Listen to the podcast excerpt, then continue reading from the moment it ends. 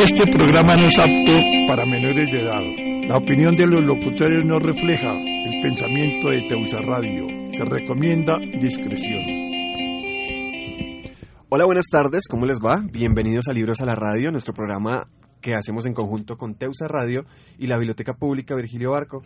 Como todos los miércoles, eh, nos encontramos aquí para compartir un poco de letras, un poco de literatura, un poco de cultura y de arte, eh, desde las voces de los promotores de lectura de la Biblioteca Pública Virgilio Barco. Como todas nuestras emisiones de libros a la radio, nos acompaña William Aguilera, nuestro promotor de infantil de la Biblioteca Virgilio Barco. Buenas tardes. Hola, buenas tardes, Johan, y buenas tardes también a todos los oyentes que se conectan otra vez con nosotros este miércoles en Libros a la radio. Bueno, pues bienvenido a Willy, la voz de la sala infantil de la Biblioteca Pública Virgilio sí, Barco. Claro que sí. También nos acompaña nuestra compañerita querida Sofía Maldonado, nuestra compañera promotora de jóvenes y adultos de la Biblioteca Virgilio Barco. Hola, Sofía. Hola, Johitan. Hola, William. Hola, queridos oyentes. Un feliz miércoles para todos y todas. Bueno, recuerden que nos pueden escuchar en www.teusaradio y nos pueden seguir en las redes sociales, en Twitter, en arroba Teusa Radio y en Facebook, slash Teusa Radio Comunitaria. Así que prográmesen, váyanse analizando porque hoy tenemos un programa sumamente interesante. Vamos a hablar de un tema que eh, para mí es maravilloso hablar de este tema y además que podemos también hablar un poco de nuestro presente a partir de nuestro pasado.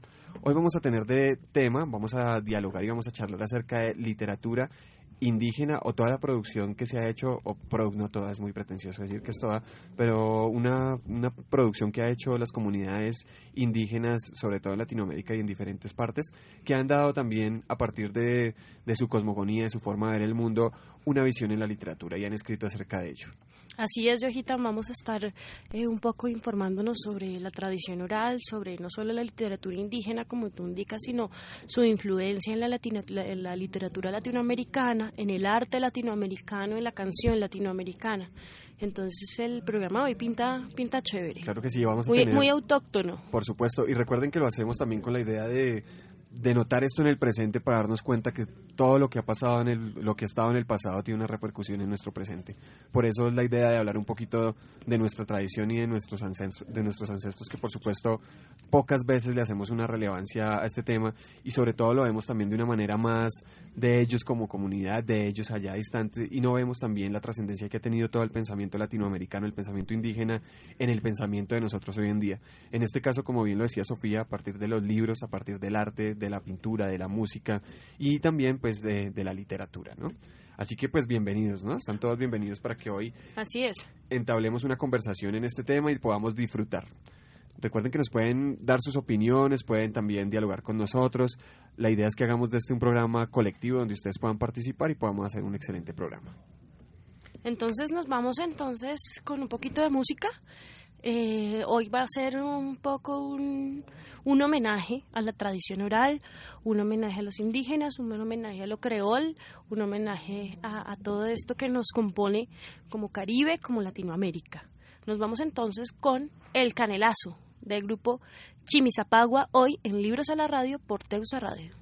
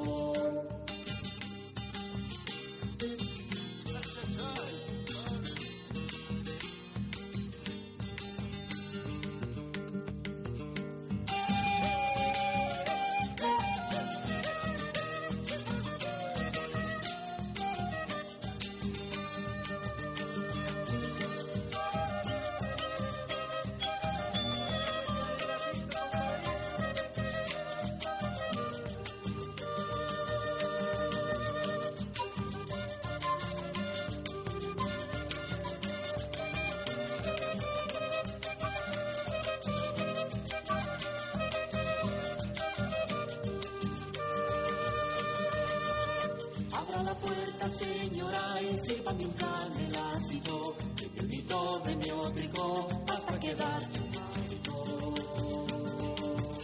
Abra la puerta, señora, y sírvame un canelacito,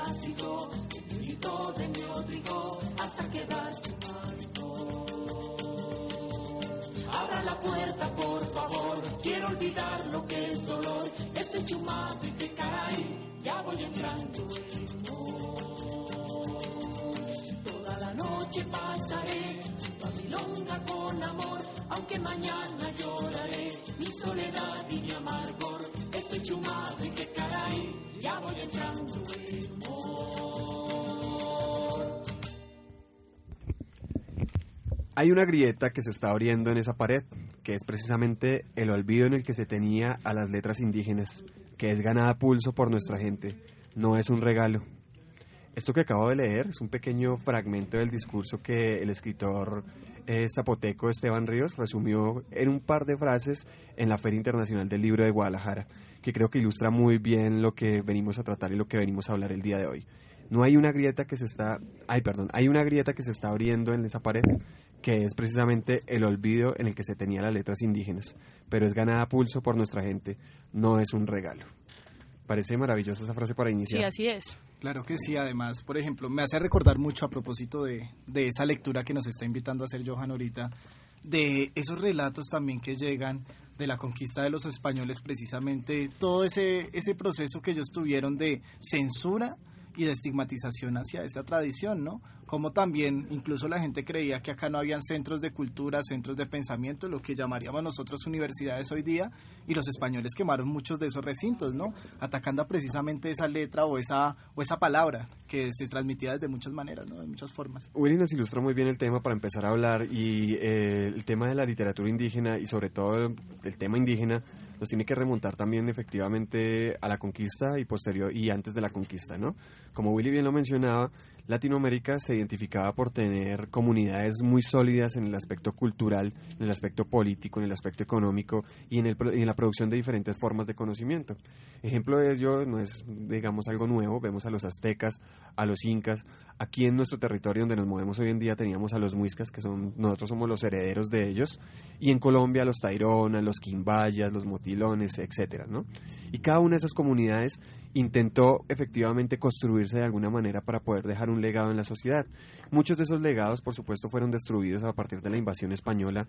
Como bien lo mencionaba Willy, una de las cosas más grandes que hicieron los españoles era borrar los símbolos, en este caso a sangre y fuego, bien decía el lema de los españoles, con el creo en la boca y la espada en la mano, era una forma, por supuesto, de acabar con, con los símbolos. Incluso hay un ejemplo, un ejemplo muy bonito aquí en la sabana de Bogotá, como ustedes bien saben, los indígenas de la sabana eran personas sumamente pasivas, eran agricultores que se dedicaban su mayor tiempo a otro tipo de actividades fuera de la violencia. Cuando llegan los españoles, la mayoría de ellos les prohíbe utilizar o hacer gala de sus símbolos, entre ellos lo que llamamos pectorales, narigueras, etcétera, que era una forma de manifestar su digamos su relación con los dioses y su relación con el con el territorio. Cuando llegan los españoles esto es prohibido y los muiscas de una manera para no dejar su tradición, se colgaban en el pecho a manera de pectorales las vajillas traídas de España, que ya eran vajillas de cerámica, Sí. con el propósito de recordar sus símbolos. Digamos que esto lo digo con el propósito de ver cómo efectivamente toda la cosmogonía, toda la visión, todo el mundo indígena es borrado por el invasor. Como sabemos, el que gana, el que gana la guerra es el que cuenta la historia. Por eso hablamos español, ¿no? Fácilmente Castellano. castellano y el, indio- y el quechua, por ejemplo, el chipcha, son lenguas que ni siquiera en los colegios se tiene una más mínima, ni siquiera se toca el tema, pues, para tener un legado de ello. Pasa una cosa muy curiosa respecto a esta educación de las, de las lenguas que hace mención Johitan, y es precisamente que eh, eh, la educación eh, occidental eh, nos ha implementado una cosa que se llama etnoeducación. Y la etnoeducación, que no se imparte en los colegios como la religión, la química, la física, incluso la ética, debería estar, es mirar esa mirada a las lenguas creoles, que son la, la otra parte de, la- de las lenguas. Entonces disfrazan esto como una cosa que se llama etnoeducación y a los niños indígenas eh, los, los, Occidentalizan. los occidentalizan, los colonizan. Sí. Tengo una anécdota curiosa de una, una, una amiga. Tiene un niño que Juan Pablo se denomina indígena, no, ticuna ciudadano. Y es un niño, además, ¿no? Sí, Juan Pablo. Eh, y Juan Pablo eh, va a palabrear, eh, pues hace mucho no lo veo, pero va a palabrear, iba a palabrear con los, con los mamos, eh, los taitas, en la maloca aquí en el Jardín Botánico, porque Juan Pablo vive aquí en Bogotá. Y, y Juan Pablo dice, pero yo para qué tengo que escribir si las palabras ya están.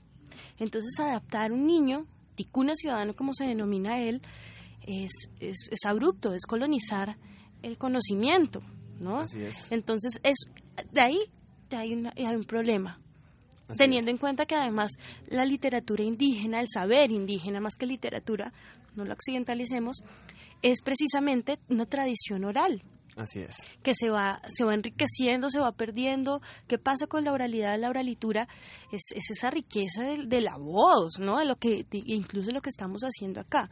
Hay un libro muy importante que es La leyenda de Yurupari, Ajá. que es la narración del origen amazónico, escrita por el indio José Roberto, y se traduce al italiano por el conde hermano Stradelli. Yurupari es el origen mítico de lo que va a ser Brasil y Colombia. Y muchos de nosotros eh, no, la, no la hemos leído. Yo en primer semestre sí tuve que leerla. Y es absolutamente encantador porque tú te encuentras con una lectura de tus orígenes y es el primer encuentro con lo oral, con lo literario, que va más allá de, de las grandes epopeyas de Homero, de la Iliada, sino es conocer de nosotros y es a partir de lo mítico, de la fábula, de lo mágico, que nos conocemos y nos reconocemos. Así es, Sofía ha tocado un punto importante, es el tema de la oralidad, ¿no? Creo que eh, muchas de nuestras comunidades, las comunidades latinoamericanas, poco dejaron un registro a partir de la escritura, ¿no? La escritura no era un acto formal, pues, de las comunidades latinoamericanas. Existía una escritura, pero de otro tipo de escritura, era una escritura a partir de la oralidad Sí. que también es una- un ejercicio de marcación, de dejar huella, de dejar rastros, que por supuesto son susceptibles de ser rastreados y volver a contarlos, como la leyenda del Yurupari que nos cuenta Sofía, ¿no? Recomendadísima además. Por supuesto. Y eso, ese imaginario de que como aquí no había una letra, como no había una, una escritura formal, lo que llamamos escritura formal, muchos de los conquistadores y los occidentales, en su mayoría europeos, pensaban que efectivamente aquí el conocimiento no existía, porque no había un registro formal. Eso es una contradicción y es una- un error gigante, por supuesto, porque vemos los mayas, los mayas tenían toda una simbología escrita Claro. que denotaban el carácter religioso, económico, político de la sociedad, ¿no? El Vuh. Ahí tenemos los libros, los libros de creación, ¿cierto? Así como el cristianismo tiene su Génesis, que es su libro, digamos, de mitos, porque es un libro mitológico, el Génesis, donde nos habla efectivamente de la creación del mundo, las comunidades también lo tenían. Tenemos el Popul Vuh, que es, un, es un, eh, una, mar- una maravilla de libro, por supuesto, que denota la connotación y la cosmogonía de estas sociedades. Y cada sociedad tiene su propio mito que efectivamente eso lo llevamos a la literatura y nos habla de la creación del mundo. Aquí tenemos el mito de los más característicos, que es el de Bochica y Bachué, Sí. que todos lo conocemos, donde sale ella de la laguna, una laguna que queda aquí muy cerca, que es la laguna de Iguaque, que queda aquí en Villa de Leiva, donde ella sale con su niño, eh, ella crece, el, el niño crece, entre los dos empiezan a hacer cerámica, orfebrería, que es lo que le dejan a la comunidad, iban repartiendo la orfebrería por diferentes partes del mundo y lo dejaban con dos hijos por el mundo muiscano, que lo conocemos como la sabana cundiboyacense. Sí. Eh, Bacatá, Bogotá. Sí, señorita. Crece el, el niño, eh, empieza a poblarse la tierra, se casa, el niño por supuesto se casa con su madre, ahí tenemos una relación in- de incesto. Desde que- Occidente sería incesto. Sí, señorita, por supuesto desde Occidente. Porque además también está el mito de la Biblia, que, que tú hacías referencia a Yojitan, pero que además con la expulsión de Caín, recomendado el libro de Ernesto Sábato, eh. Caín, eh, precisamente, pues la, la población, después de que muere Abel, ¿cómo tuvo que ser? Por Incestuosa. supuesto. Y aquí lo vemos en Latinoamérica de igual forma. Ella se casa con su hijo, dan la luz al pueblo muisca de los cuales nosotros somos herederos, vivimos en su territorio, por supuesto, tenemos toda la, la- la trascendencia de los muiscas en nuestro ser, vivimos en el territorio de ellos, pero lo bonito del relato de los muiscas es que finalmente ella regresa con su hijo a la laguna en forma de una serpiente. Mm. Y es bonito en la medida de que ahí empieza una simbología en lo indígena. La serpiente, por supuesto, y el agua son sinónimos de vida para las comunidades indígenas. Es decir, que la mujer, que es la que da luz el pueblo muisca, a diferencia de- del mito cristiano que es Adán, el que aparte de su costilla es el que da luz al, al pueblo, aquí es la mujer y la mujer está relacionada con la naturaleza, con el agua, con la vida. Por eso Pachamama es una mujer. Mm. Por eso la trascendencia de la mujer en las sociedades eh, precolombinas es maravillosa. Y vemos que en sus relatos, en este caso en el mito que más o menos les estoy parafraseando, hay una connotación que es, por supuesto, de relevancia hacia la mujer, de relevancia a la vida, al agua, a la espiritualidad. No es para nada un mito machista, las mujeres en las comunidades indígenas tenían otro rol y es un mito que nos ilustra la forma de vida de las comunidades ancestrales. Pero además cuando hablamos de la literatura indígena, eh, estamos hablando de, de, de unas, de las propias artes verbales de los indígenas desde su lengua, desde lo indígena, llamémoslo así, desde su propia, eh, las comunidades originarias de América, pero también de diferentes partes del mundo. O sea, uno no podría hablar de literatura indígena en Australia o en Nueva Zelanda o en la misma China, incluso en la India, Son aborígenes más. Sí, exacto. Que tiene que ver más con estas formas de expresión verbal especiales que se dan en lenguas no canónicas, no románticas, ¿no? Eh, como el español, el, El latín, el francés, el italiano, el alemán, el inglés, todas estas lenguas canónicas, pero que además tienen unos objetivos muy concretos, que es dar explicaciones, como decía Johitan, al nacimiento de la vida, del agua, una génesis diferente. O sea, son voces narrativas, voces poéticas, donde el universo indígena, el canto tradicional, es muy importante. Entonces, no hay un género como que uno diga la poética de lo indígena Sí. o la novela indígena, sino que se va produciendo a partir de, de, de- de esas formas poéticas, que está, por ejemplo, el tejido. Sí. el tejido sí. para, eh, para la comunidad eh, guayú es muy importante y hay una producción de conocimiento bien interesante. Eso es escritura misma, ¿no? El tejido es una forma de escribir. Está, por ejemplo, eh, había que diferentes, había que pensar diferentes formas de nombrar las cosas de las comunidades. Por ejemplo, los Kamsa dicen bota mambilla, que es la palabra bonita. Los Huitoto hablan de un rafué, que es la palabra fuerte. La palabra relacionada con los mitos, con el origen. En México, por ejemplo, se habla de una nueva palabra para referirse a cómo estas expresiones literarias contemporáneas de las comunidades trascienden, ¿no? Entonces, los caucanos, por ejemplo, esa riqueza, que además no solo se trata de una poética de, de la oralidad, de la oralitura, de la narrativa, sino también es una estética corporal, Así es. ¿no? La forma de vestir, la forma de tejer, la forma de cocinar. Hay conocimiento a partir de los sabores, olores, eh, sensaciones. La misma forma de interpretar el mundo. Claro, pero no se reconoce. He ahí el problema. Un poco para más adelante del debate, más adelante en, en nuestra sección entre letras, generar el debate de, bueno, ¿por qué se perdió? Más allá de la colonización, ¿por qué no se retoma? Claro que sí. Y a propósito de eso también me parece muy importante dos cositas que ustedes han mencionado. Y es que cuando mm, se habla del tejido, se habla incluso de la misma estética del cuerpo, se habla de dos cositas y es cómo los objetos y las personas son las mismas palabras, ¿no? Sí, Y es que, por ejemplo, recuerdo mucho yo los relatos de los muisca, por ejemplo, acá en la, en la zona de Huacatá, toda la región de Bogotá, eh, cuando ellos iban a hacer sus rituales hacia la parte de, de los cerros orientales, donde estaban las lagunas, sí, precisamente partiendo de esa significación que estaba En diciendo la calera, ¿no? En la calera hay una laguna muy, la, la laguna de Siecha, que es muy Sí. importante. Siecha, está la Laguna de los Tunjos, Sí. en Sumapaz, está también el páramo de Cruz Verde, que Sí. también es, o el páramo de San Jorge hacia la parte de Suacha, Sí. que son lugares de pre- peregrinación. Al igual que habitualmente. Guatavita, ¿no? Guatavita. Eran lugares de peregrinación y ellos en el transcurso del camino iban dejando también unos rastros que eran donde que eran los vestigios, ¿no? Precisamente de esa de esa forma de comunicarse o esa forma de hablar. Por ejemplo, es muy usual que quienes transitamos, por ejemplo, la zona de Sumapaz, de Ciudad, Claro. Bolívar o transitamos la zona de Usme, escuchemos también a los pobladores hablar de, ay, ahí está la la, la, la, la piedra del Moán, Sí. ¿sí? Está la piedra de, de- del indio tal y tal porque eran precisamente esos vestigios los que estaban hablando y donde se dejaba también depositado algunos relatos.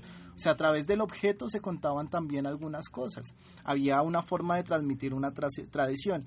Y esa tradición también tenía otro sentido, porque precisamente ahorita que Sofía ponía ahí el comentario de mm, que nos escribía, digamos, como esas, esos, esos relatos tan clásicos de la literatura europea que Sí. nosotros conocemos, sino más bien se hablaba desde la cosmo- cosmogonía o la cosmovisión, era porque la escritura o la palabra también era una forma de trascender. Sí. O sea, no solamente se, se, hacía, se hacía la palabra por hablar, sino Sí. que la palabra teniendo una fuerza y teniendo un peso era el sentido de la trascendencia y de la vida, de la vida de los, de los, de los antepasados, Sí. de las ideas, de las personas, el de el por qué estamos y por qué somos, ¿no? Otra significación de la otra palabra. significación de la palabra y también ese sentido que, que se ha perdido, ¿no? Cuando en nuestra sociedad se pierde esa fuerza de la palabad, también perdemos identidad. Sí, se pierde. que era otra cosa que tenían Por eso firmamos contratos, ¿no? Por eso firmamos, tenemos que firmarlo todo porque nuestra ¿Prestación de palabra... servicios, Johan? Sí, así, hablando también de nuestra coyuntura laboral y la coyuntura laboral de muchos de Nuestra- nuestros compañeros, Johan ¿no? tiene ahí,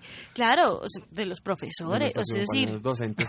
Pero eh, haciendo referencia a lo que dice William, es un arte de, la- de lo verbal que hay que rescatar de cada comunidad a partir de las tradiciones propias de cada lengua, de cada comunidad, y es muy importante, del territorio. Así ¿Mm? es. Porque además esto está muy relacionado con el territorio, entonces digamos que ese arraigo de la palabra en las comunidades con respecto al territorio es lo que a veces no tenemos nosotros. Es como una forma de nombrar el espacio que se hace desde generaciones atrás y que por eso tiene un contenido y un arraigo muy definitivo en la formación de estas, de estas comunidades. Sin embargo, eh, al, al- al hablar de literatura indígena, sí tenemos que, que tener como un código alfanumérico, ¿no? Y hay unos cánones, ahorita Yojita nos va, nos va a hablar un poco de ello, de Jamioy, creo, ¿no? Sí, sí, sí.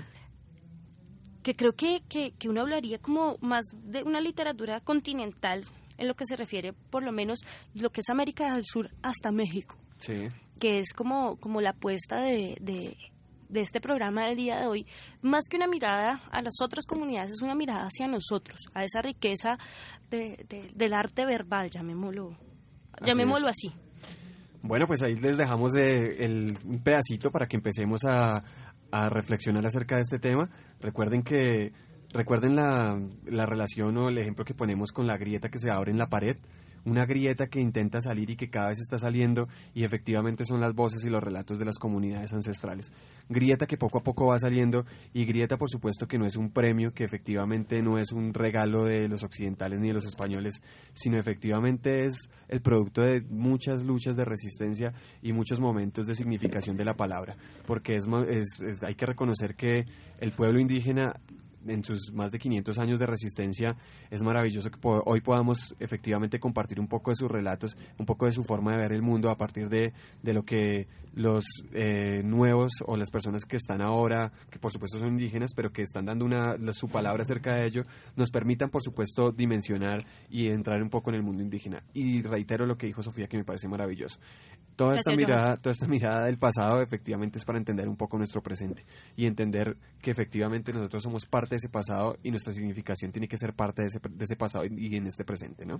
Pues haciendo alusión a lo que tú dices, nos vamos con una canción que, que recrea precisamente esas resistencias a la lengua, esas resistencias al no desaparecer el, el arte verbal, la oralitura, la narrativa que nos compone, y nos vamos con una canción de Lila Downs que hace referencia al Ejército Zapatista de Liberación Nacional en México con eh, Totó la Momposina, nos vamos con Zapata se queda hoy en Libros a la Radio.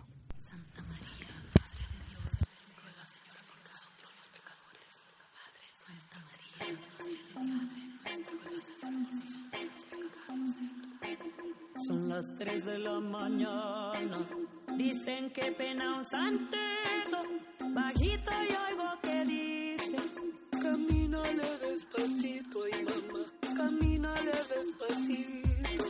Mi sueño me dice no vaya, mis piernas me dicen tantito, y cuando ya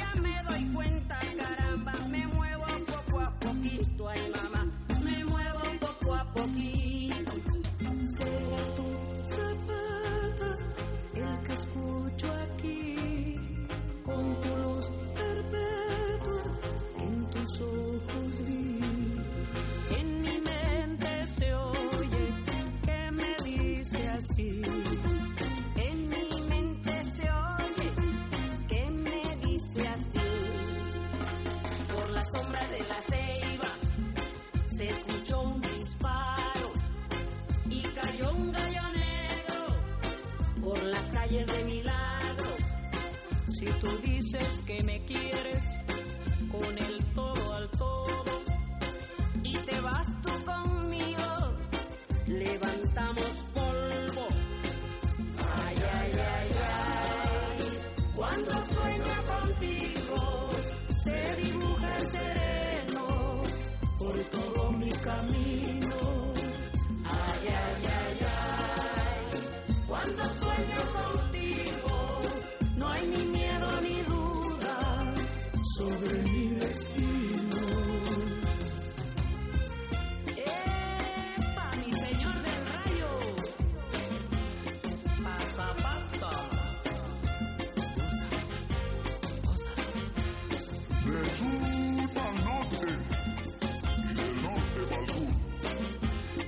y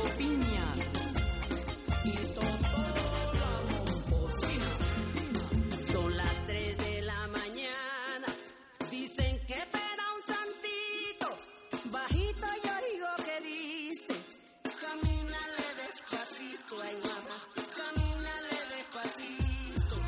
Mi sueño me dice no vayas. Mis piernas me dicen tantito.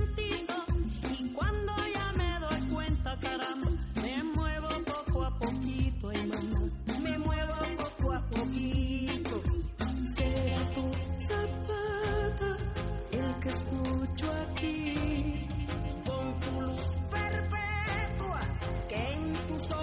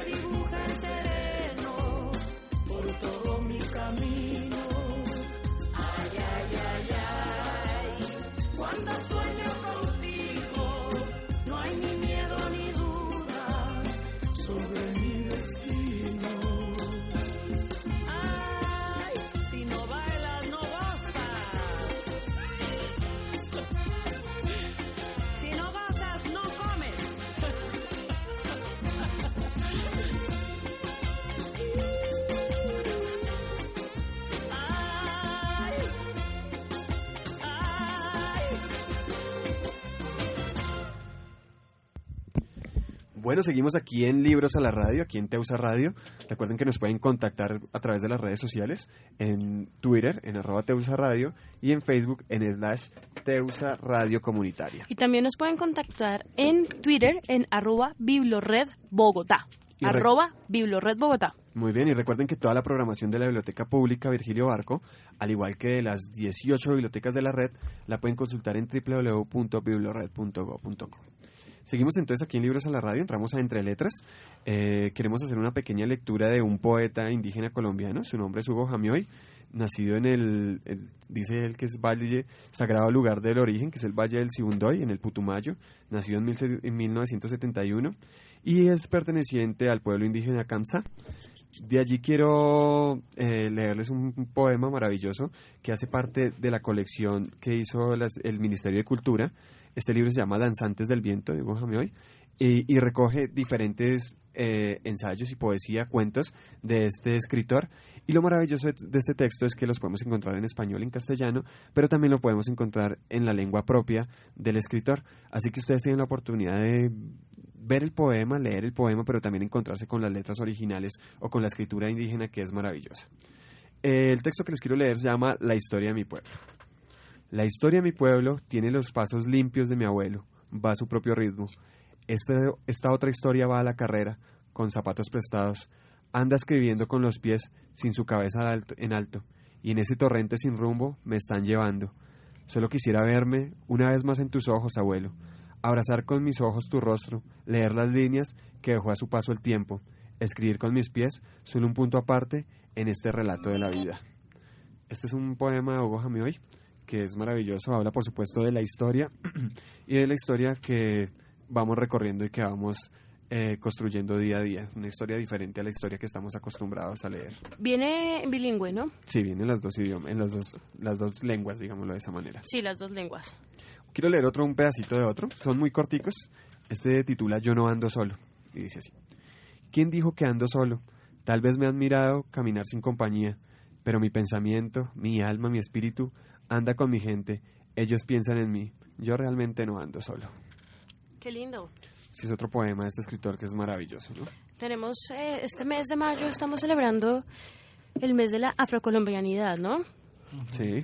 Entonces invitadísimos a todas las actividades porque también, también es el lenguaje creole, ¿no? Así es. Pues como les hablábamos eh, en la sección pasada, eh, esta grieta de la que estábamos hablando, que se, ha, que se ha empezado a abrir, sobre todo en el siglo XX, que empezó a abrirse para tener los relatos indígenas, digamos que comienza propiamente en las faldas de los Andes, más exactamente en territorio chileno, con la denominada poesía mapuche, que ha ido conquistando un numeroso público gracias al trabajo de más de 50 autores y se extiende desde efectivamente desde Chile hasta el territorio mexicano, donde zapotecas, huicholas y descendientes mayas, entre otros, reivindican una milenaria tradición literaria ajustada a las corrientes contemporáneas. Esta grieta en la que caben los cantos guaraníes en Paraguay, los relatos de los cuna en Panamá, las letras de los arahuacos, caribes, guayús, chipchas, eh, yanomanís en Venezuela y los aportes de cantadores quechos en Perú y Bolivia eh, constituyen un gran legado y un gran conocimiento que se ha ido formando al- al- alrededor del siglo, ¿no? Y Colombia, por supuesto, no se queda atrás. Eh, una interesante generación de escritores indígenas comienza a despuntar, venidos pues desde diferentes pueblos y lenguas, pero con una pasión en común por la literatura. Allí se distinguen tres escritores colombianos eh, por la calidad de sus textos y también por la madurez de su pensamiento, donde mezclan una rigurosa formación académica, digámoslo desde el occidental, con un profundo conocimiento de las tradiciones de sus antepasados. Eh, allí tenemos a Frei Chicangana, Hugo Jamioy, tenemos también a mm, Miguel Rocha, que es un Sí, que él no es indígena propiamente, maravilloso. pero que escribe de una manera impresionante y logra captar, por supuesto, todo el todo el pensamiento y toda la visión de, de los indígenas colombianos. Así que hay un gran legado de escritores, muchísimos en Latinoamérica, que dan cuenta del pensamiento indígena. También están escritores que no son indígenas, pero dan cuenta de eso, Johan. Y por ejemplo, encontramos a Roberto Burgos Cantor con La Ceiba de la Memoria. Sí. Y esta es la otra mirada. La, la mirada desde, ya no desde el colonialismo, sino desde el indígena. Entonces nos muestra que mm, San Pedro Clavel no fue tan santo. Nos muestra la otra mirada que también llegó a colonizar. Sí. Y, y este libro, La Ceiba de la Memoria, nos remite un poco a los olores, sabores, sensaciones del Caribe, ¿no? Que produce por- precisamente Ceiba de la Memoria. Sí. Es, es sumamente importante. eh, es un libro bien interesante, recomendadísimo, que nos muestra la otra cara de, de la esclavitud Sí, sí, sí. Y así podemos denotar muchísimos escritores, y me parece importante esto, eh, que efectivamente no hacen parte de una comunidad indígena como tal, pero que sí han logrado tener un poco o captar o sentir o, sen- o sensibilizarse a partir de ello. Es decir, que navegan, navegan con mucha maestría por senderos de la lengua materna propia, es decir, el castellano, conocen la lógica occidental, pero a la vez los pensamientos tradicionales de las comunidades. Incluso escritores como Miguel Rocha han recibido la influencia de poetas como Borges, como Cernuda o, o como César Vallejo, pero también lo articulan con historias orales que custodian los abuelos, por supuesto, y abuelas de las etnias eh, tradicionales o indígenas. ¿no? Digamos que esto es el resultado de una disciplina en la educación y también una disciplina en el conocimiento de los pueblos, pero también de una formación académica, que es la que muestran estos escritores. que si uno quiere conocer de verdad, uno se va a palabrear, ¿sí? Uno escucha, uno, uno siente.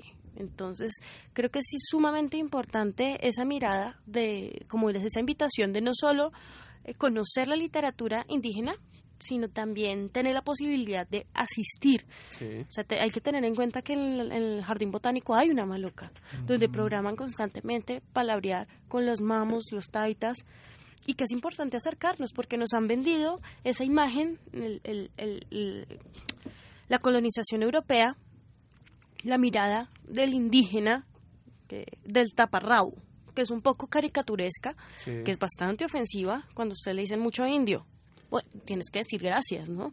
Y es la imagen, sí, claro, tienes que ser sumamente, eh, es sumamente importante porque además eh, era lo bárbaro. Recordemos que lo cristiano, lo que no era cristiano, católico, apostólico, romano, era lo bárbaro. Y que eso bárbaro nos bajaron pues con espejo. Sí, así es. ¿sí? Entonces, cuando nosotros nos conocemos, decimos, ay, pobrecitos, ¿sí? De- usan sandalia en Bogotá, como los cogis, ¿sí?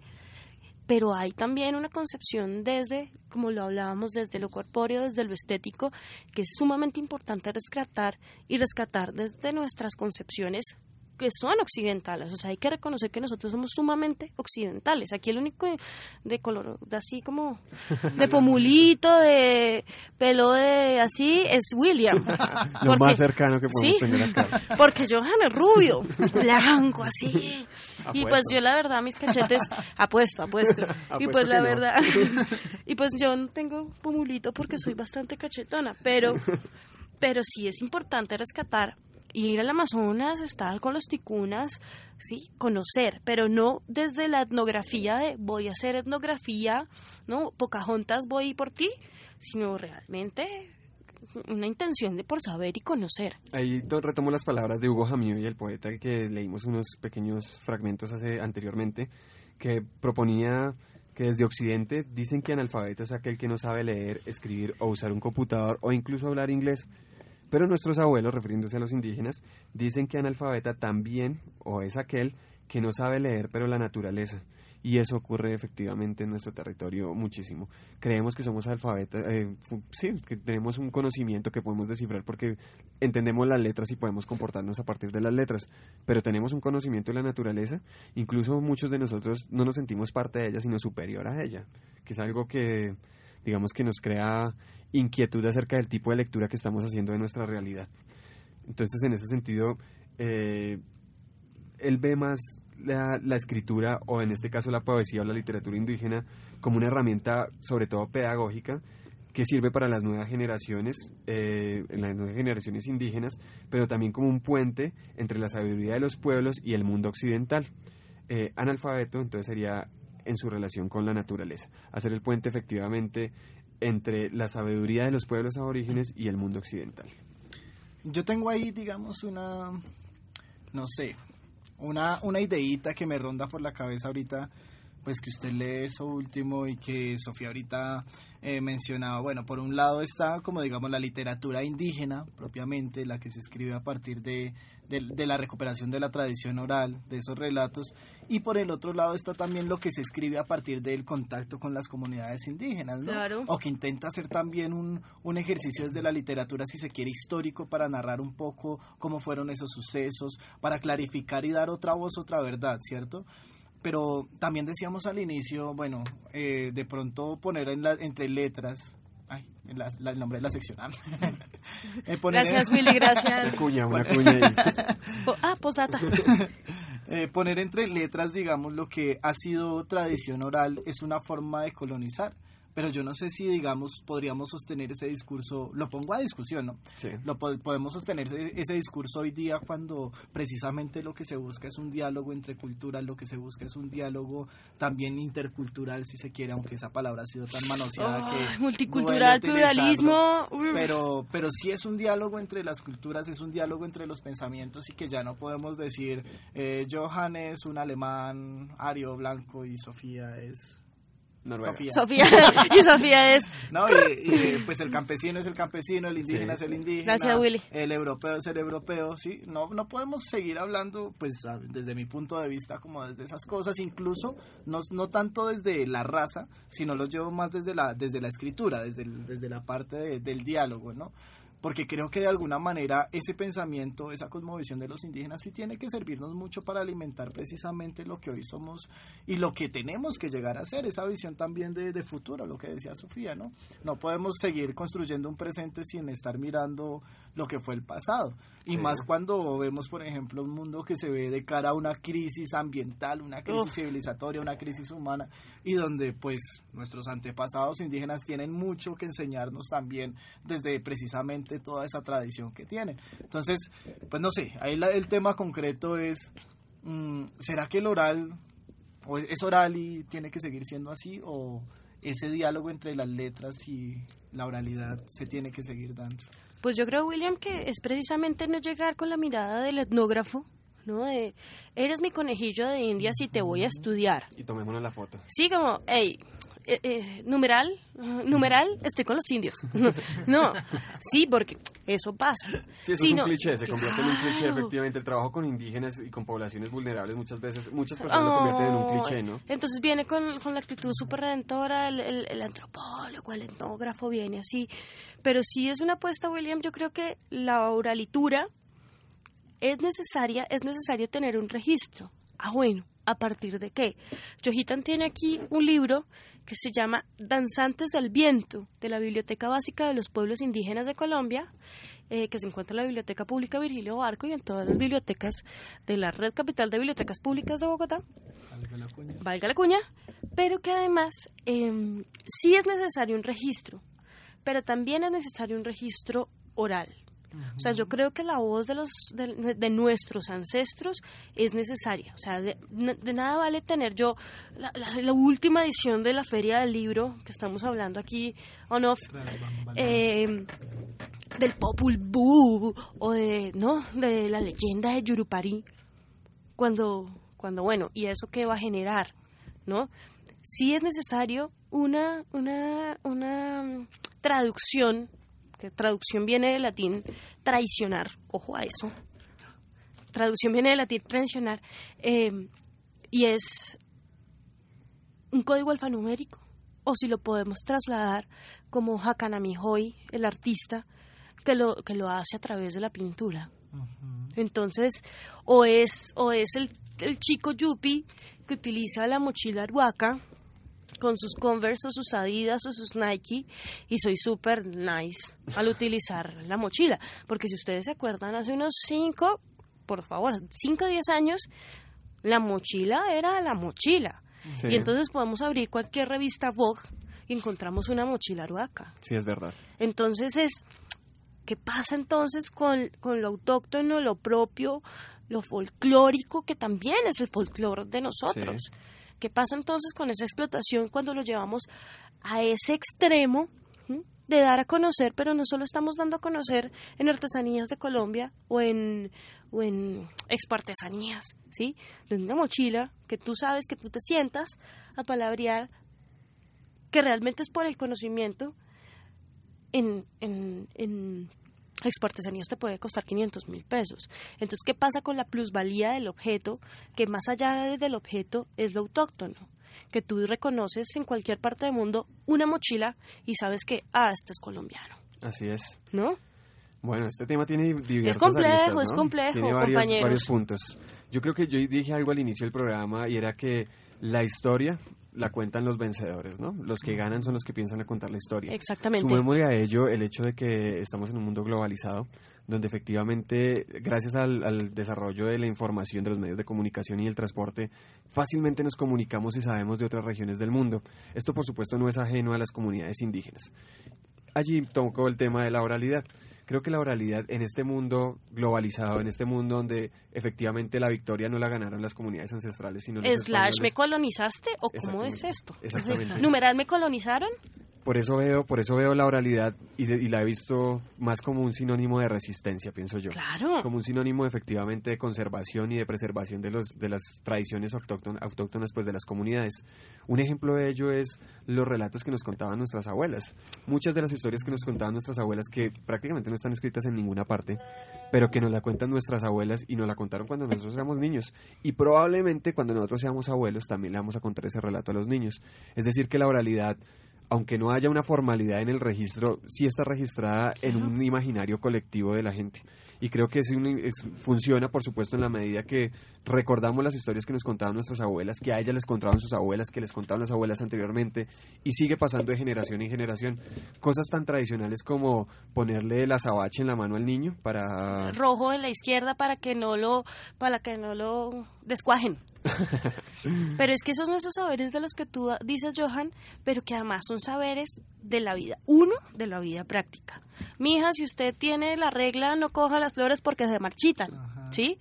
O que viene también, que es muy importante, el saber, lo interrumpí a Johan, del saber de, eh, de, de la cocina. Sí, todo lo gastronómico, ¿no? Exactamente. O cuando uno se pega, venga caléndula y métale ruda y métale. O sea, o sea, yo no sé, Johan. Johan nos podría hacer un chorizo santarrosano en este momento. No, pues me encantaría. Con hambre. Me encantaría. Pero bueno, creo que a eso más o menos iba. Creo que más allá del registro formal escrito, que por Mm. supuesto no le estoy dando ni más ni menos relevancia porque me parece que es fundamental también la escritura, pero entonces también es saliendo de la lógica formal de la escritura. Ver la escritura no como un hecho de poner letras o saber interpretar las letras, sino es un hecho de marcación constante. Cuando aquí en esto que estamos haciendo es un ejercicio de escritura, realmente. Mientras hablamos estamos marcando sobre las personas que nos están oyendo y de igual forma mis compañeros están hablando y eso me marca a mí para yo poder interpretar y hablar de una manera diferente. Gracias, Johan. Digamos que ese es el papel de la oralidad y sobre todo un papel que a partir de la resistencia, la resistencia al invasor, la resistencia a la occidentalización del pensamiento, de la forma de significación, en este caso de una escritura, dejar de significar desde la oralidad y lo que Willy decía al inicio con relación al valor de la palabra, significar también a partir de una tradición oral. Una tradición oral que por supuesto hace parte de la constitución misma de nosotros como entes culturales y tradicionales, ¿no? Y yo quiero retomar una cosa que dijo William y es el valor de la palabra. Antes la palabra tenía un valor y era pal- Dios Dei, ¿no? Eh, Deus Dei. Y era la palabra dicha, es sentencia que se cumple. Sí. sí, sí. Por ejemplo, quiero poner un caso, debatamos hoy, debatamos que mañana viene Pacho Santos. Al director creo que no me está oyendo. Eh, saludos a Julián. Eh, viene el tema de, de del paro de, de docentes. ¿Quiénes son los docentes? ¿Ustedes cómo se encarretaron por la literatura, compañeros? Pues yo tengo la, nosotros con Willy, por supuesto, tenemos la, digamos, la, la oportunidad y tenemos la... Sí, somos profesores, no digamos mayor cosa, somos Sí. docentes. no pongamos muchas arandelas al asunto. Somos docentes, por Sexy supuesto. profes. Somos, somos docentes, ¿no? Y a partir de eso, por supuesto, no somos ajenos a la realidad, porque más allá de que no estemos en una aula de clase como tal, nuestra práctica es una práctica totalmente pedagógica. Y, es una ¿Y cómo se enamoraron por eso? A partir del, del, del, del candor de sus docentes. De... Sí. Entonces, puede que sí, puede que también, puede que también el trabajo que ustedes hicieron arduamente con Pero el bueno, sudor de su tampoco, frente, tampoco William. cae No, pero no, cielo, sí, ¿no? Claro. Entonces, Siempre hay alguien que media Claro. eso. claro, entonces viene este poder de la palabra, que, que es cuando, hey William, mañana tenemos una cita. Ay, sí. Sí, mañana tenemos una cita, mi No. amor. Eh, sonido. y eso se cumplía. Y no Sí. existían celulares ni WhatsApp diciéndole, hey Willy, hey Sofía, estoy en una reunión, me amor. ¿Sí? No, no, no. ¿Sí? Sino, sino era el valor de la palabra que ahora ya no, ya no está. Entonces, por poner un ejemplo, frente al paro, que yo soy una persona bien crítica respecto a eso, porque, porque se hacen unas negociaciones como de escritorio y la palabra está. ¿m? Pero realmente la palabra sí vale en este momento político coyuntural para los docentes. No, Les la- pregunto yo. La palabra en esta sociedad es mercancía, ¿Mm? realmente.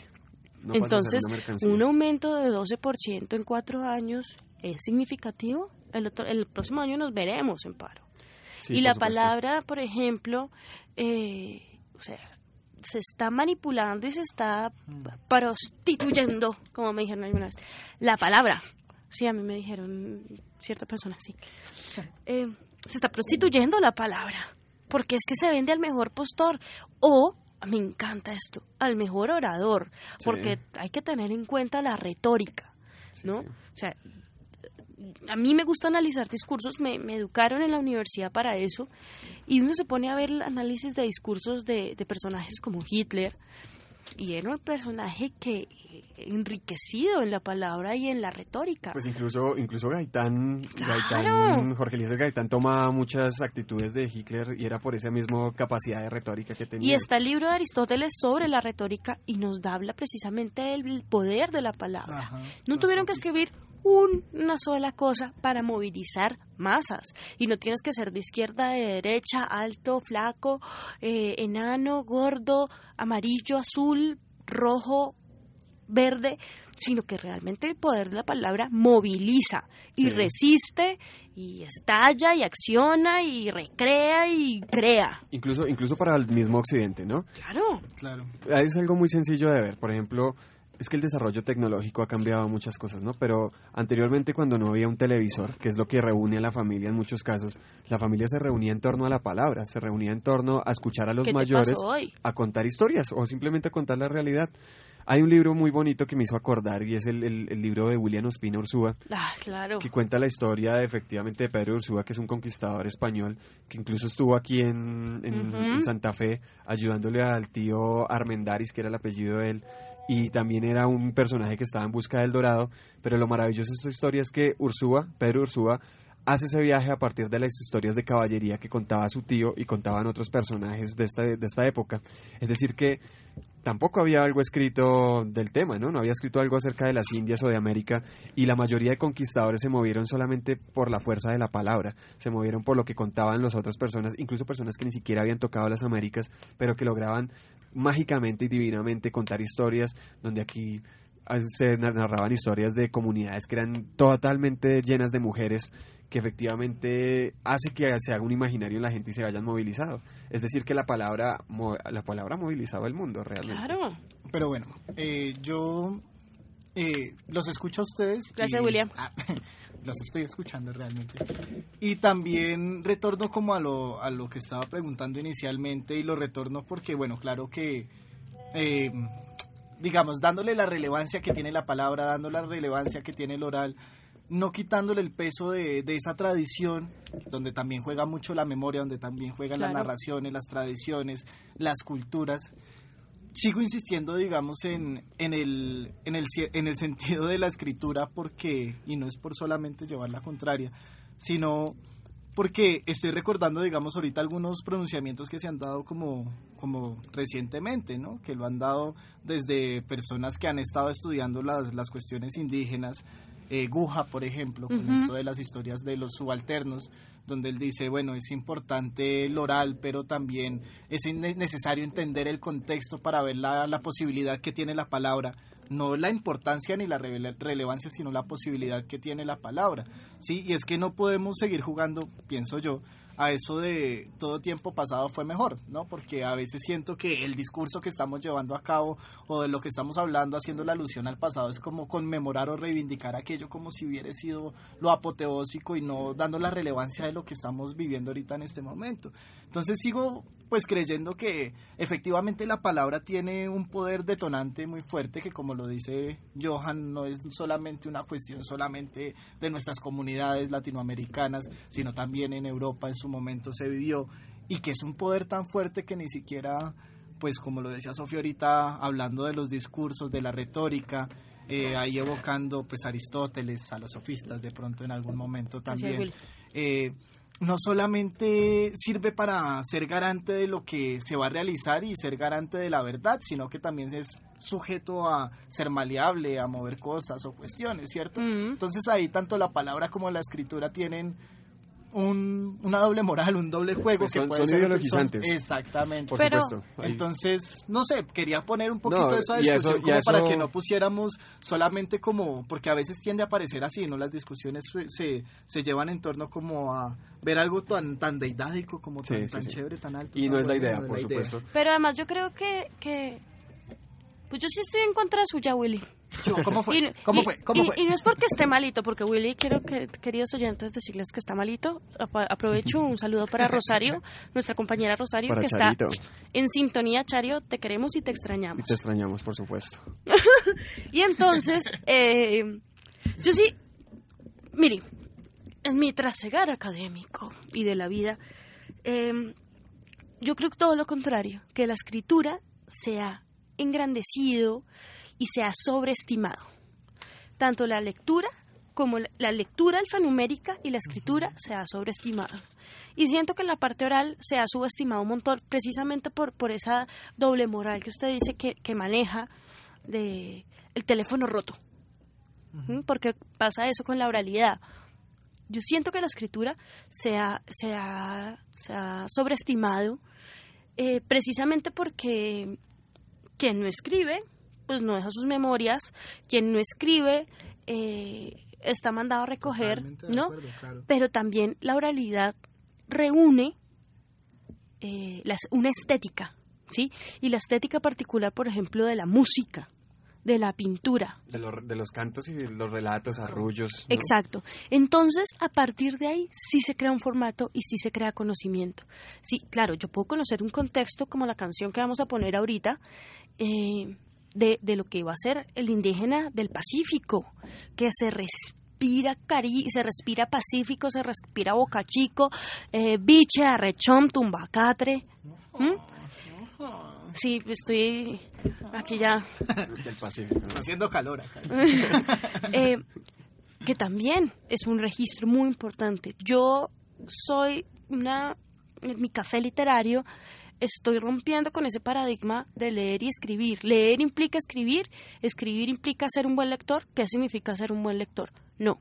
Necesariamente yo, yo sí creo que, que, que, que no es que la oralidad todo tiempo pasado fue mejor, es que hay que retomar la oralidad. Pero yo creo que precisamente se trata de romper ese paradigma de no irse ni para un lado ni para el otro, sino Es ver un la también, un coma. que Una coma y un una cosa también. con la otra. Mm. Sí, porque por ejemplo cuando lo llevo también a los ejercicios, cuando Johan está hablando de los ejercicios de las nanas y todos los ejercicios que se hacen de memoria y que se hacen de rescatar la, la tradición oral, es reivindicar la oralidad pero también hacer la letra. y no sí, por sí. eso deja de ser tradición No, oral. Claro, pues no por eso pero no solo letra. Entonces es Pero ver- es que no es solo tampoco letra. solo letra. O sea, Ni sería un ni coma, tampoco un porque- también. Ni tampoco porque la letra está encima del oral o lo oral encima de la letra. Es sino que ese es el son problema. una complementariedad. Ese es el problema. Y son una síntesis precisamente eso de lo que también han hablado ahorita muchísimo los NASA, de lo que hablan Ah, también en la. Sierra Nevada. Y es esa síntesis o ese diálogo que tiene que haber entre los dos hemisferios, que tiene que haber entre la cultura occidental, que tiene que ver entre la cultura latinoamericana. Ahorita que, pues ya llevándolo nuevamente al pensamiento indígena, que se habla de esta nueva era, de este nuevo momento, es precisamente ese nuevo Sí. momento para el diálogo y de, de dejar de sobreponer una cosa sobre la otra, porque no se trata solamente de pensar también qué hubiera pasado si la comunidad indígena eh, hubiera sido la vencedora, ¿no? Y si hubiera escrito la historia de otra manera. La, la Sí. historia de Liliana Bodoc, que Eh, hemos la hablado de acá. Liliana Odo, que ya hemos La saga de los confines. los confines, que son tres tomos bien interesantes. ¿sabes? Pero a eso, a eso iba yo, Willy, cuando yo le decía que la historia la, la escriben los vencedores. Por supuesto, en esa, en esa escritura de La la historia. escriben. Es que ese es el Claro, tema. es contundente. Por eso, pero en esa misma escritura pesa una manera de escribir, ¿no? Y en este Claro. caso pesó la manera de escribir del occidental, que era la escritura formal, por supuesto. Y por eso en nuestra sociedad se le da más relevancia y por supuesto se le rinde un culto a la persona que escribe, ¿no? Pero el error, ca- el error radica en ponerlas en una balanza las dos. Claro. ¿Cuál pesa más de las dos? Claro. Y no las podemos equilibrar tampoco. No, es que cada una tiene características diferentes, diferentes. y cada una compone una transmisión de la tradición de diferente forma, pero cada una tiene un peso digamos, cada uno tiene una significancia importante en la, en la construcción de tradición y en, la remo- en re- rememorar pues muchas cosas del pasado, como decimos acá, y también una forma de, de escribir el presente, pienso yo. No podemos decir que une pe- una pesa más que otra. Lo que pasa es que en este territorio, en el territorio latinoamericano, sí debemos reconocer la importancia que tuvo la oralidad y le tenemos que hacer una como hacerla aparte y examinarla de una manera diferente porque es la, es la manera como se escribió por muchos siglos la historia del pueblo latinoamericano y fue a partir de la oralidad.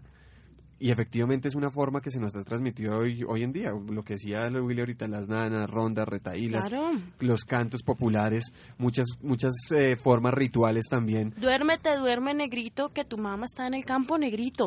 O sea, es, Sí. es muy fuerte esa canción. Y ¿sí? las prácticas, las prácticas culturales. Muchas de nuestras prácticas todavía obedecen también a una tradición que se ha legado a partir de la oralidad. ¿A cuál, de, cu- ¿Cuál de ustedes no probó café cuando se raspó o se rompió la cara? Todos probamos Estamos levantando la mano. Todos chupamos café. O, o una compañera de nosotros hace poco eh, le dio un beso al piso, mi querida Laura, Saludos a Laura. la motis. Pronta recuperación para nuestra amiga Laura. ¿Y qué llegó a ser? Carne y papa. Sí. O sea, y esos son conocimientos. No, para pasar la pena. pero sí, uno para mí, uno para mí. Pero eso, eso, eso no pasa en Europa. Eso no pasa en Francia, eso no pasa en Inglaterra y eso incluso eso no pasa en Estados Unidos. No, en y nos Unidos. miran y realmente nos miran como si fuéramos indígenas traídos con espejo. Sí, Joder, es. o sea, esto sigue y esto sigue y por eso creo que sí tiene que haber una exaltación de las costumbres orales. Particularmente, o el día de hoy, estamos haciendo una apología de la oralidad. Pero en este caso, en este caso, como estamos, estamos hablando de literatura, estamos hablando de letras y estamos leyendo escritos, escritos formales de personas que han tenido contacto, que son indígenas propios y que han, escribi- han escrito pues en, en el lenguaje formal Exactamente. y es a lo que íbamos anteriormente, ¿no? Por supuesto, eh, la escritura tiene una, la escritura formal tiene una significación en nuestro presente y en, esa- y en la sociedad actual en la que tenemos más relevante que la, que la oralidad, por supuesto, porque es algo manejable que podemos ver y sobre todo porque porque se ve como un, como un objeto puntual y cuando ya es un objeto tangible, coges. cuando ya lo puedo agarrar, cuando ya lo puedo coger, Y comprar. fácilmente es susceptible de ser vendido, ¿no? De ser eh, devolver la mercancía, pues. Ahí está la, pues digamos como la importancia también de reconocer esta, pa- esta palabra escrita, donde uno lo puede coger, donde uno puede agarrar estos textos, los textos por supuesto, y puede por supuesto tener una visión o una, un acercamiento a la literatura a partir de la palabra escrita. Así que, vuelvo, insisto, no es, no es necesario, yo creo que esta discusión, no es necesario ponerlos en una balanza, Sí, no es necesario poner una... No, no, Por no. traer el debate. No, no, no, Mentiras, no. baby. No, porque eh, digamos que allá vamos. eh, La idea es esta, ¿no? Poner eso en, Claro. en la mesa con el propósito de ver que no, no es ni tan allí ni tan allá. Yo creo que las dos cosas construyen y es una forma de identificarnos también nosotros como comunidad a partir de estas de las letras, ¿no? Y de las palabras. es, así es, Yojitan. Y haciendo referencia a lo que mis compañeros dicen, eh, vamos un poco un poquito de música rescatando eso que esa, esa tradición que se vuelve canto, que se vuelve arrullo y que se vuelve historia. Nos vamos con Hugo Candelario, con su grupo Bahía y esta hermosa canción Te vengo a cantar en Teusa Radio.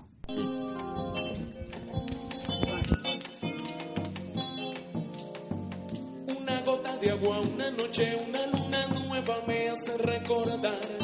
Siendo el pensamiento una cosa volátil, yo no sé por qué no te puedo olvidar, olvidar. ¿Para qué olvidar? ¿Para qué olvidar esos momentos lindos? Olvidar. ¿Para qué olvidar? ¿Para qué olvidar esa felicidad?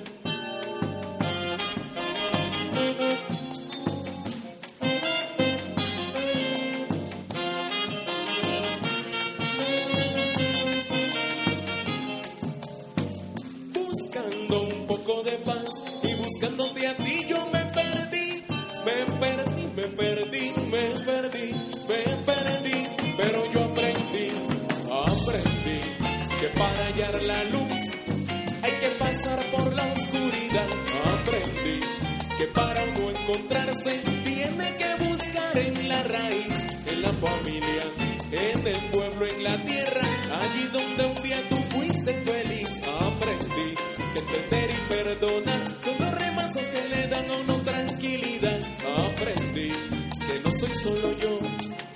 y que somos muchos más, muchos más, soñando, sintiendo, viviendo, buscando la felicidad. Aprendí que el camino es largo que el camino es duro, pero se puede llegar. Aprendí que el camino es largo, que el camino es duro, pero se puede llegar.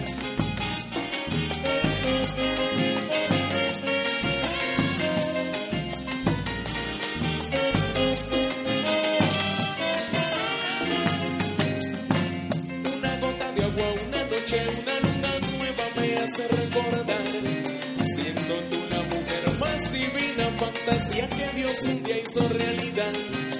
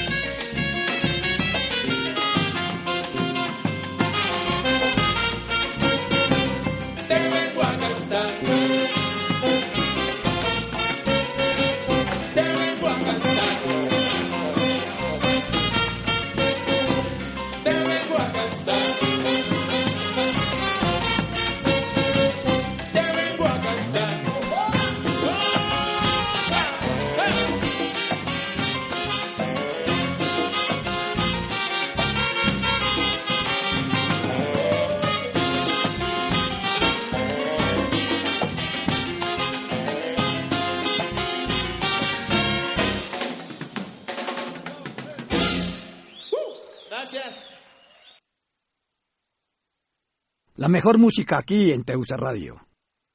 También los niños fueron homenajeados por Yupanqui, aunque la canción no la compuso él. Es una canción antillana recopilada por Atahualpa Yupanqui. Nosotros agradecemos esta recopilación, este encuentro con esta canción. Muchos niños en América Latina fueron acunados con esta canción, niños que ahora son adolescentes, son gente que aman esta canción y algunos que siguen acunando a sus niños con esta bellísima canción que se llama Duerme Negrito.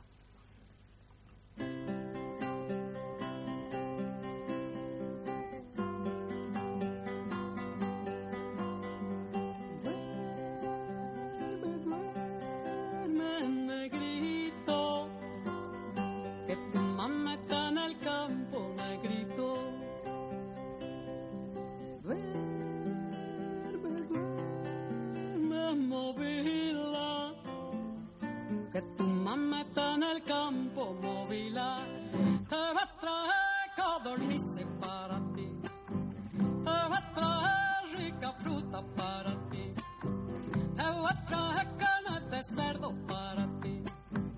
Te voy a traer muchas cosas para ti. Y si negro no se duerme, viene el diablo blanco y ¡zas! le come la patita chica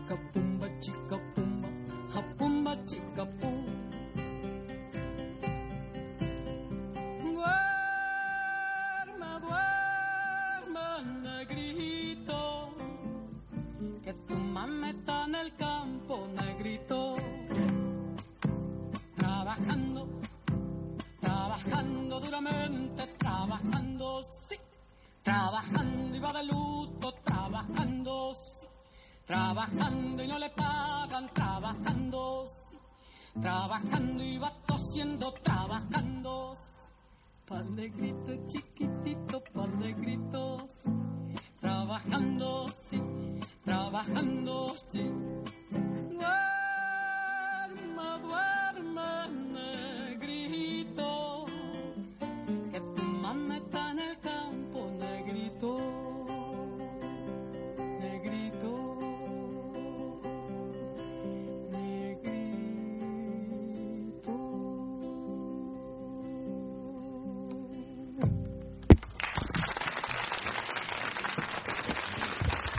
Bueno, seguimos, Muchas gracias. Seguimos en Teusa Radio, aquí en Libros a la Radio. Escuchábamos aquí la voz de Mercedes Sosa, una voz maravillosa, bien arrulladora y además que nos da cuenta un poco de toda la tradición eh, de los cantos que utilizaban las, las, las mamás, pues, eh, para criar y para cultivar a sus niños, ¿no? Es una canción maravillosa que nos permite ilustrar Y muy de dolorosa. Sí, o por sea, supuesto. o sea, va de luto, sí. Entonces, también es, es, es un manifiesto. Y que Sí, además también está en la, en Resistencia. la sala infantil de la biblioteca, eh, lo- ilustrado por Paloma Valdivia, si no estoy mal, el libro, la narración ahí está. Qué lindo. Muy bonito para que lo lleve. Ese, ese me parece que es, es una editorial chilena, ¿no? Sí, Me parece que sí. efectivamente.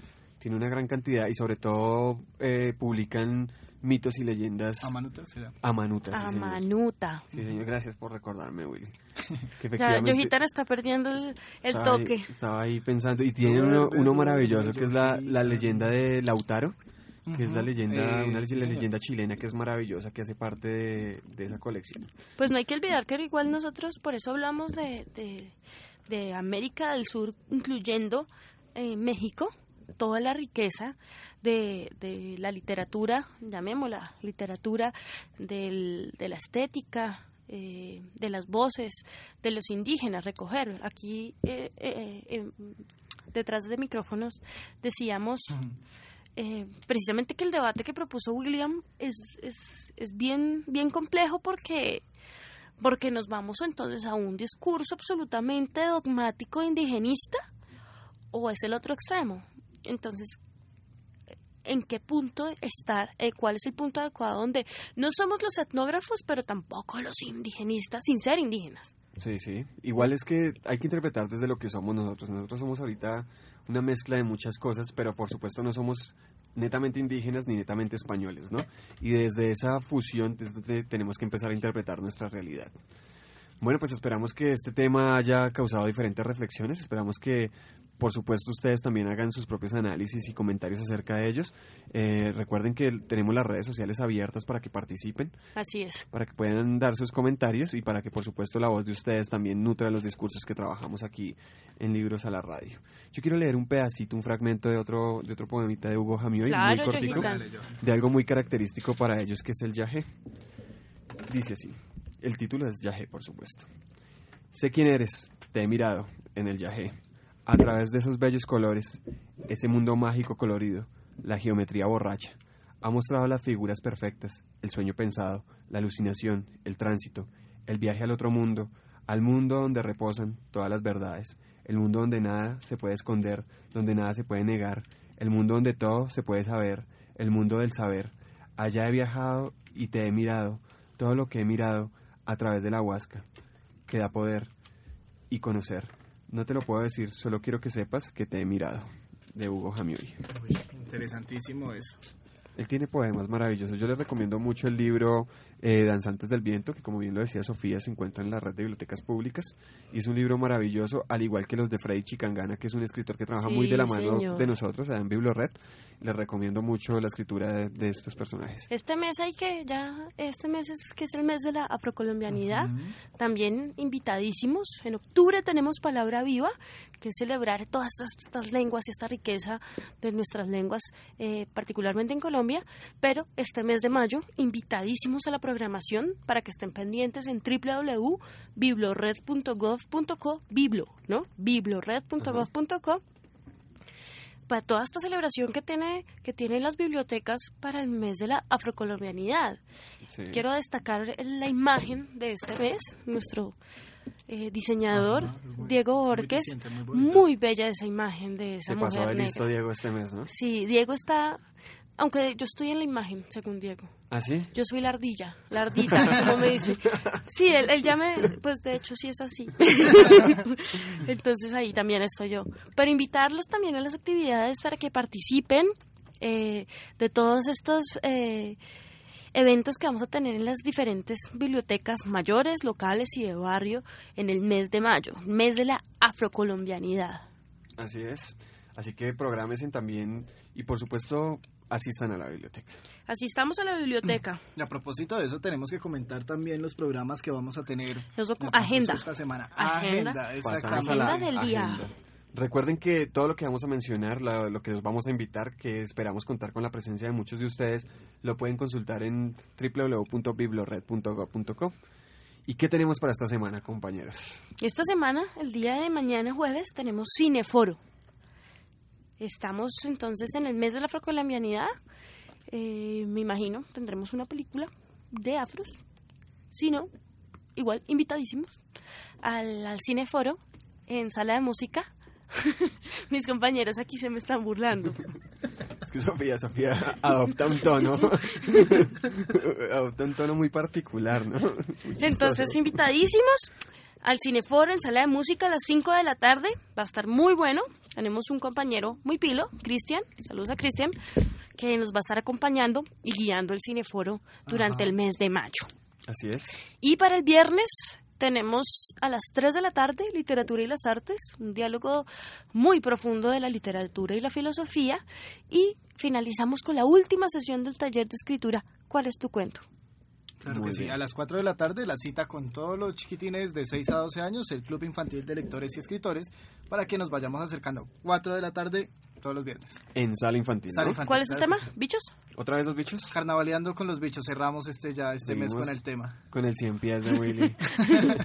Tan Pero bueno, invitadísimos todos los chicos eh, y sus familias también para que asistan a la sala infantil el día viernes a las 4 en el Club Infantil de Lectores. Y el sábado, el sábado es el día más movido en la El- biblioteca Virgilio Barco, ¿no? Especialmente en la sala infantil. Sala Tenemos infantil está full. Una actividad iniciando el sábado a las 10 y media de la mañana. eh, taller de expresión corporal para toda la familia a las 10 y media. Seguido a las 11 y media con el espacio de leer en familia, donde estamos trabajando ahorita la poesía. la poesía para, para la familia, para alimentar un poco las discusiones ahí, trabajando todo, sobre todo la parte emocional. Eh, a las dos y media, mm, eh, la hora del cuento, a las tres y cuarto leo con mi bebé y a las cuatro de la tarde tenemos el Club Amigos de la Biblioteca y el taller de expresión corporal para bebés. Muy bien, así que no hay excusa el sábado, ¿no? Véngase con toda la familia, prográmese desde los cero hasta los 100 que Willy va a estar encantadísimos de recibirlos en sala infantil. Sí, todos, ve- Claro todos sí. vayan a Willy. Eh, a las 3 de la tarde tenemos el café de la comunidad de los bibliófilos y no se pueden perder el momento cultural que es una sorpresa para el sábado. 5 de la tarde en el auditorio, sorpresa, sorpresa para este sábado. Pero ojo, el sorpresa es para que no se lo pierdan. por No se lo pueden Por perder. eso no claro estamos no. dando la información de antemano porque queremos que sea una sorpresa, pero no se lo pierdan. Vamos a tener, este mes va a estar, va a estar bien chévere, va a estar bien movido. Ya pasamos de Feria del Libro, ya salimos de Macondo, Gabolandia, ya que nos espera. El mes de mayo va a estar, la vez pasada mis compañeros me regañaron. ¿Qué, qué otro escritor va a morir? no, no quiero que muera ninguno, quiero saber que ¿Quién nos va a nuevo para hablar? Nobel, sí. Si es que volvemos al tema clichésudo que hemos ya hablando varias veces, ¿no? Igual nos pueden escribir, nos pueden escribir a arroba Teusarradio en Twitter, en Facebook slash Teusarradio Comunitaria, eh, pueden escribirme a mi Twitter personal, arroba la guion al piso, Sofi, Sofi con P-H-I-E-M, y a, a William también lo puede- le pueden escribir en Docarri 3. arroba Docarri Rocatri, Doca- Docarri 3. Docarri 3. Sí. Ahí lo pueden conocer. Yo no he podido, yo no he podido estoquearle el, el WhatsApp. El, ah, ya lo puedo estoquear. Ok. Mire, mire esto. Bolívar. Muy bien. eh. Y me pueden seguir en Twitter en arroba Johan86. ¿Usted tiene Twitter? no jodas. ¿En serio? Johan86, arroba Johan86. Johan, Wow. eh, bueno. Así sencillito. Entonces, chicos, nos vamos. Nos vamos el antes, día de hoy. antes de terminar, quiero, quiero cerrar y sobre todo a partir de la discusión que ha suscitado el programa del día de hoy, con dos frases muy cortas de Vito, eh, de Vito Puchana. Una de ellas es, el hilo conductor de la literatura indígena de hoy es la búsqueda del equilibrio con la sociedad dominante para iniciar un diálogo intra e, intra, intra e intercultural. Y por otro lado tenemos, eh, mm, se me perdió, allá. Dentro de la comunidad somos una especie de puentes como la so- con la sociedad mayoritaria. Somos un poquito de palabrero, un poquito de cantor, un poquito interpretador de sueños frente a la sociedad colombiana y latinoamericana. Somos intérpretes y mediadores sociales. Estas son palabras de Tito Puchana, de Vito Puchana. Yo creo que es un buen, una buena frase para cerrar. Invitadísimos entonces. Nos vamos, chicos. Bueno, hasta mañana, hasta el miércoles. Gracias a todos. Nos vemos dentro de ocho días en Libros a la Radio. Gracias, Willy. Gracias, Sofía. Nos vemos dentro Bueno, de ocho para días. irnos, ¿con qué canción, Sofi? Ay, vámonos para África un ratico. Nos vamos a... Pongámonos de, de miércoles. ¿No? Miércoles, ya próximo. Jueves, viernes, Y ya. poner de miércoles, no se ponga miércoles. miércoles, miércoles, miércoles, miércoles de miércoles de póker, amigos póker. Eh, Bueno, cerremos entonces con Cerremos con ¿no? Buraca Sound Sistema Hueque Hueque, hoy en Libros a la Radio. Buenas Chao. noches. Chao, chao.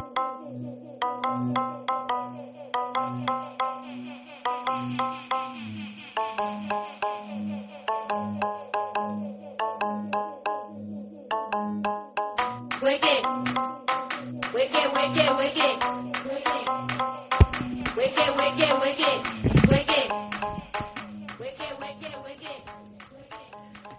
Antes de irnos, queremos mandar saluditos. Nos están escribiendo bastante.